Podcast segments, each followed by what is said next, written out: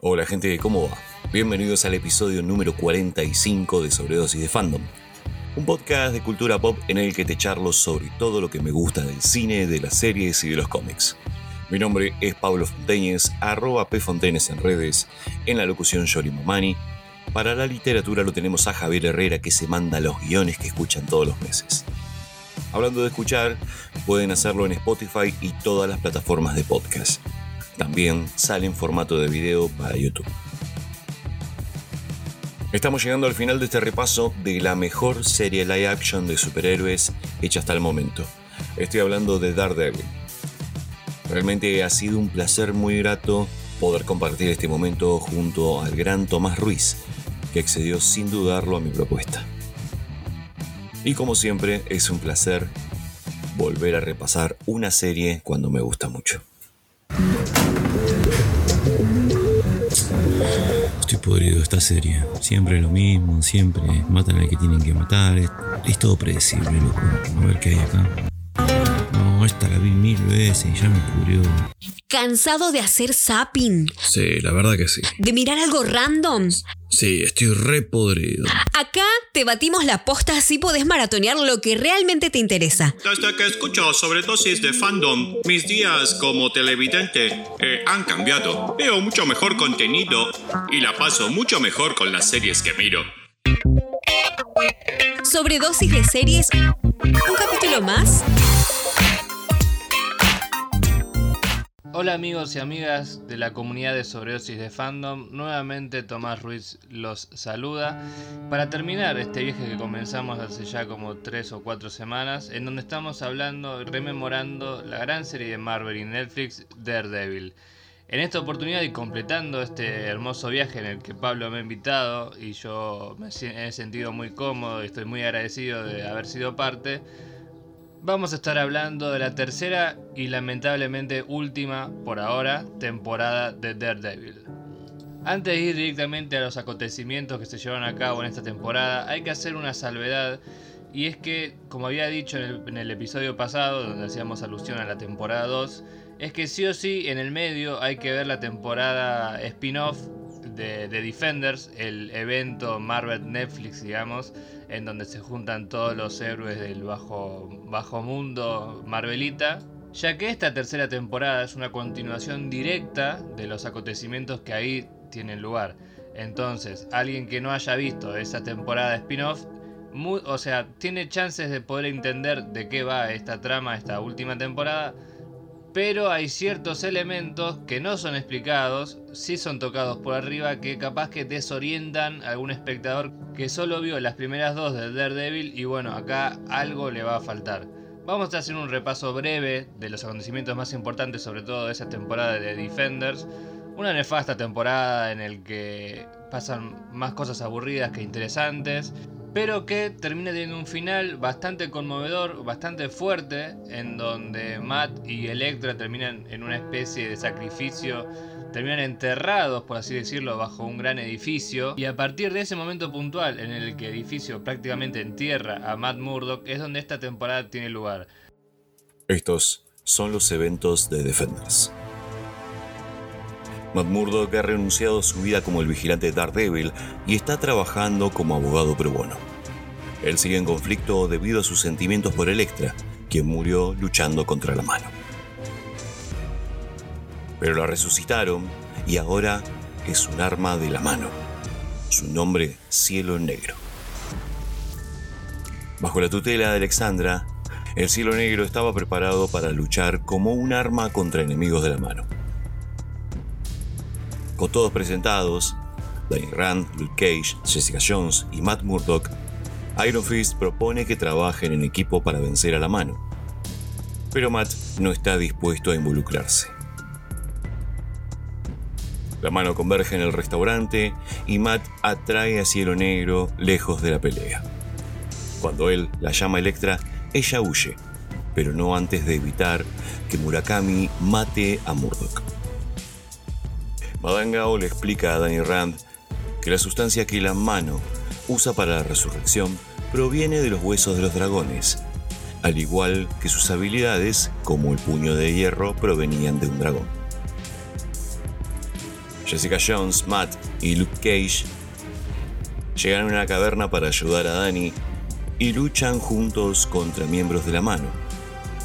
Cuando Murdoch se da cuenta que los explosivos están a punto de explotar, consigue que los demás se vayan inmediatamente, pero él se queda para suplicarle a Electra, así que, junto a Madangao y Murakami, el edificio implosiona a su alrededor.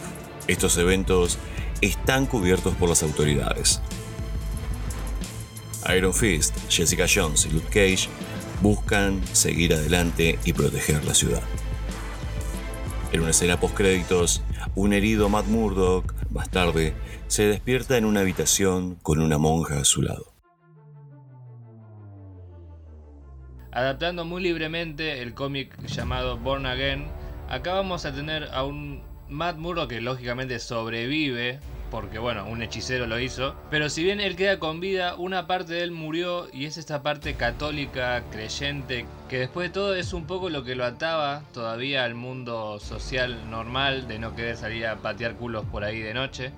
Pero que eso lo ha perdido y entonces se nota ese cambio en Matt, esa casi que desesperanza por el mundo, sabiendo que todo lo que él hace al final no tiene teniendo repercusiones positivas, termina siempre perdiendo más que lo que gana. Y bueno, eso va a ser algo que lo va a llevar a lo largo de toda la temporada y va a intentar resolver sus propios problemas, combinados como siempre con los problemas que vienen desde afuera. Porque nuevamente tenemos a Wilson Fisk como el villano principal. Otra vez eh, Vincent D'Onofrio haciendo un papel del recontracarajo. En esta oportunidad sí vemos al verdadero Kingpin, ya incluso con el sobrenombre establecido por los mismos agentes del FBI que lo liberan de, prisión, pero que ellos creen que él los está beneficiando a ellos cuando realmente es al revés. En esta oportunidad a Fisk no se le escapa una, lo vemos en full modo Kingpin y eso está muy bueno de verlo porque hasta la temporada 1 y lo que se lo pudo ver en la 2 era como estaba haciendo, lejos de serlo, sus primeras armas en esto de manipular a gran escala a la, gente. Y acá no, acá se mete con el FBI, con distintas esferas gubernamentales, federales. Y la verdad que la vuelve a romper porque vos lo ves y decís, este tipo es Kingpin de verdad.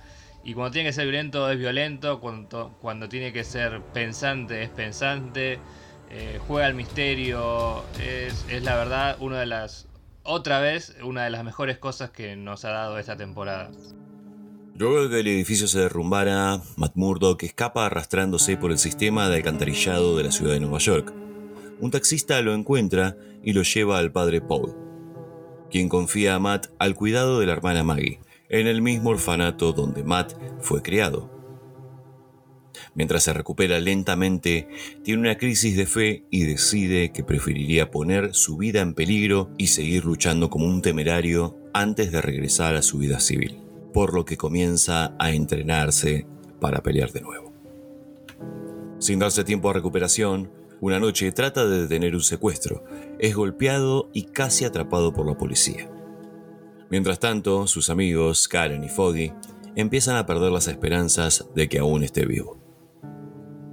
En la cárcel, el criminal Wilson Fisk decide hacer un trato con el FBI para proteger a Vanessa, quien puede ser acusada como un accesorio de sus delitos.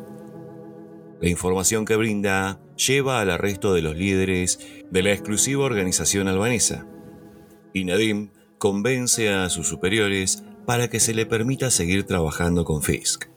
Los problemas financieros de la gente lo convierten en un objetivo de soborno. También tenemos un segundo villano en esta temporada y es ni más ni menos que Bullseye, el personaje, uno de los personajes claves de la mitología Daredevil, en esta oportunidad interpretado por Wilson Bettel, que hace también un laburo fantástico, eh, muy parecido a lo que hace John Ventral como Punisher, pero este tiene algo en, la cara, no sé si es porque parece más maníaco o qué, pero que realmente inspira bastante temor y eso también lo refleja en la serie porque por fin Matt se enfrenta a alguien que posee sus mismas habilidades o un poco parecidas. Entonces se le hace el doble difícil lo que era Punisher en la temporada anterior. Y está muy bueno ver, digamos, cómo se pueden adaptar personajes del cómic sin tener que ser siempre con su traje, siempre con sus características físicas, más destacables.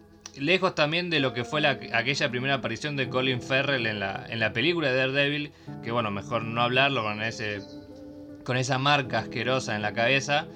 Acá se dan le dan un buen giro a todo eso, a todo eso, sobre todo cuando exploran su personalidad de joven. Y me parece un gran acierto. Es una lástima que haya terminado como terminó, porque todo da la sensación de que podía ser el villano de la cuarta temporada, que bueno, nunca pasó lamentablemente.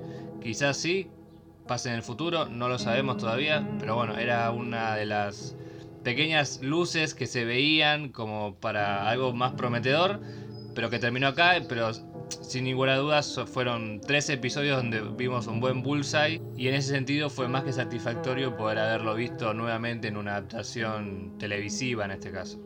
La noticia de la cooperación de Fisk con el FBI se propaga rápidamente y en represalia es atacado en prisión. Nadim acepta sacarlo de ahí y llevarlo a la detención domiciliaria, pero su convoy es atacado por los albaneses en el camino y la mayoría de los agentes del FBI son asesinados. Kimpin es protegido por el agente Point Dexter, también conocido como Dex, que tiene habilidades de disparo increíblemente precisas. Este lo lleva a un hotel que el FBI ha tomado. Las noticias de la liberación de la prisión se hacen públicas, lo que provocó protestas fuera del hotel y el interés de los reporteros. Por su parte, Matt investiga el hotel y comienza a alucinar con Fisk como si fuera un demonio en su hombro. Haciendo un interrogatorio, se entera de la situación con Vanessa. Él jura detener a Fisk y devolverlo a prisión revelando a Foggy que está vivo, pero solo para advertirle a él y a Karen que se mantengan alejados de Fisk. Durante una evaluación psicológica de rutina para Dex, habla sobre el apoyo emocional que recibe de su novia Julie, pero luego parece ser alguien a quien él está acosando. A la par de esto es investigado por sus superiores después de que él afirmara haber matado a dos albaneses en defensa propia durante el ataque, aunque la evidencia indica que puede haberlos matado a sangre fría. Fisk, que lo vio hacerlo, le miente al FBI sobre eso y luego le explica a Dex que está agradecido por sus acciones e intenta empatizar con él. Foggy, descontento con las demandas de Matt, le dice a Karen que está vivo. Después, todo lo que se refiere a los amigos de Matt, ya sea a Foggy como a Karen, se los nota también, esto tiene que ver un poco con la trama que se lleva a cabo en The Defenders, están más separados de, de Matt, no, no dependen tanto de él, al igual que él no depende tanto de ellos, pero siempre terminan reuniéndose como para terminar con esta gran tiranía que, que tiene Fisk sobre todos los medios de comunicación, sobre la justicia y demás. Pero sí se los nota un poco más distanciados y no tan permanentemente buscando la aprobación del otro para actuar o demás. No, cada uno eh, actúa, se manda sus cagadas, sus aciertos, pero teniendo la certeza de que cada uno actúa como éticamente y moralmente ellos creen. Eh, después esto puede salir bien o mal, mejor o peor, pero básicamente es lo que terminan haciendo en esta temporada. Matt se hace pasar por Foggy para entrar en la prisión y se entera de que Fisk había pagado al interno, Jasper Evans para atacarlo y así poder convencer al FBI de que le den el arresto domiciliario. Con la ayuda de los albaneses, Matt lucha contra los reclusos y los guardias que trabajan para Fisk y escapa de la prisión. Pero un taxista desconocido lo arroja a un muelle. En esta escena podemos ver un falso plano secuencia que ya se vuelve un clásico temporada a temporada y que hace ponernos al borde de la silla rogando porque Matt salga vivo de la prisión. Si ya llegaste hasta acá, no te vayas. Seguí escuchando que todavía hay más. Suscríbete para que te avisen si subo contenido y déjame una sobredosis de likes. Parece una pavada, pero me estás ayudando muchísimo.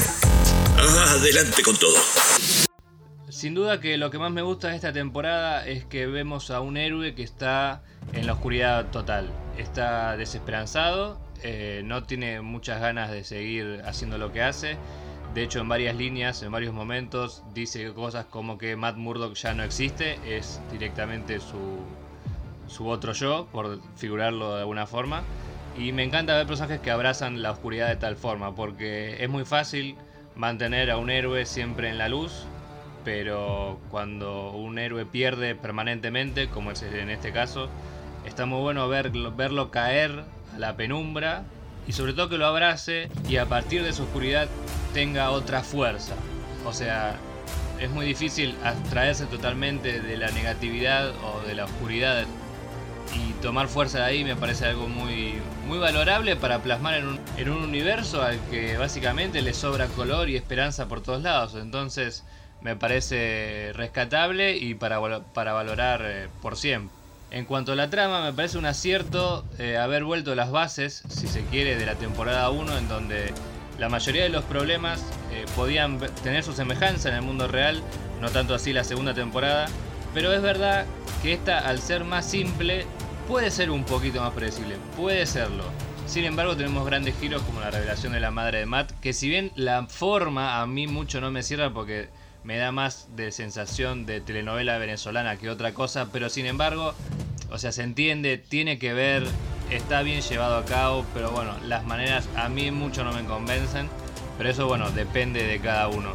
Después creo que si bien ya como decíamos antes tiene una relación directa con la temporada de Defenders, me parece que hace bien en despegarse lo máximo que puede, porque si no está dejando mucha gente afuera y está bien, bueno, o sea, a medida forma de flashback te explican qué fue lo que pasó, la, muerte entre comillas de Matt y demás, entonces no es que te perdés la gran cosa, encima eh, como esa serie fue, o ese spin-off fue un fracaso, está bien que se despegue del resto del universo porque, mm, o sea, ya no mencionan a, personajes como, como Luke Cage, eh, tiene una pequeña mención de Jessica Jones al final, pero bueno, es la otra gran ganadora de esa, de esa serie. Y bueno, ni hablar que no mencionan para nada a Iron Fist.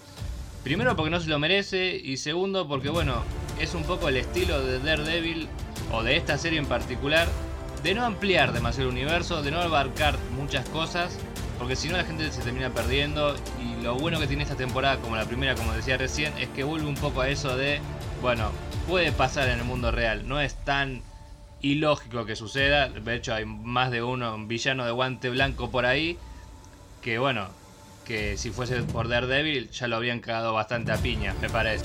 Lamentablemente, como decíamos antes, la serie fue cancelada después de esta tercera temporada, dejando, bueno, las ganas de ver más, sobre todo por la, por la calidad de actuaciones, la calidad técnica y demás, la calidad de la historia también, porque como venimos diciendo a lo largo de estos tres episodios, es una historia que va más allá de lo estrictamente comiquero y bueno, es una pena no tener más.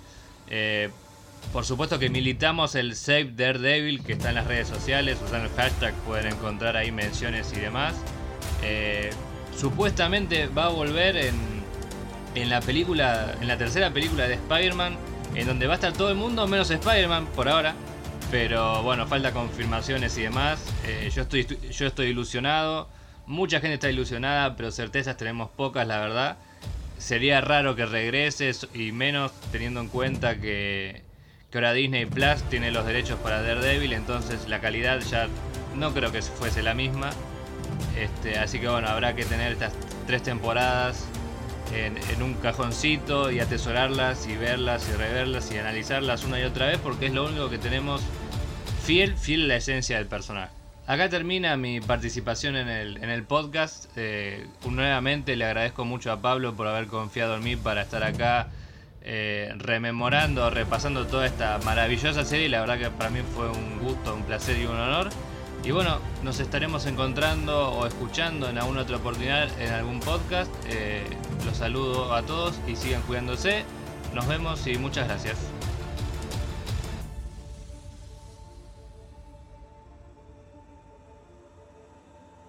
Esta tercera temporada de Daredevil es una adaptación de Daredevil Born Again, de Frank Miller y Dave Mazzucchelli, del año 1986. Esta saga es considerada una de las mejores historias. Aunque es una adaptación muy libre, también adopta algunos elementos e ideas de los mejores cómics de Daredevil, entre otras la del divorcio de identidad de Matt Murdock y su alter ego, narrada a principios de los 90, en la etapa de Chichester al frente del personaje.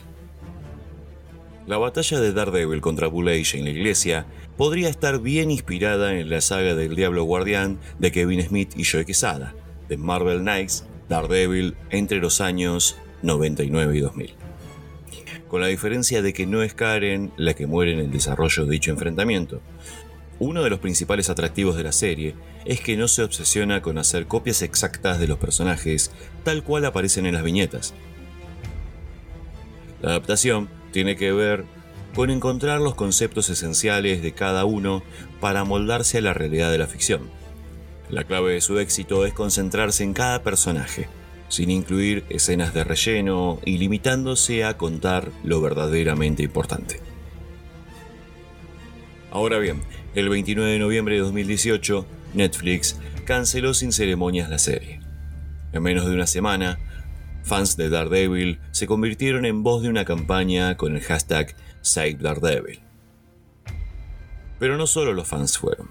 Actores y sitios web también están esperanzados en que esta voz se hiciera eco. En los meses que siguieron, miles de fieles seguidores de Daredevil acudieron al sitio savedaredevil.com en busca de orientación y muchos más continúan haciéndolo hoy. Todos están molestos, mejor dicho, Estamos molestos, enojados y emocionados. Y con justa razón. Pero recordemos que los Murdochs siempre vuelven a levantarse. Ahora que los derechos han vuelto a Marvel, muchos rumores andan dando vueltas. Quizás el esfuerzo de los fans no sea en vano y podemos tener al elenco original del lado del UCM y volver a disfrutar de sus aventuras, porque la justicia nunca se detiene.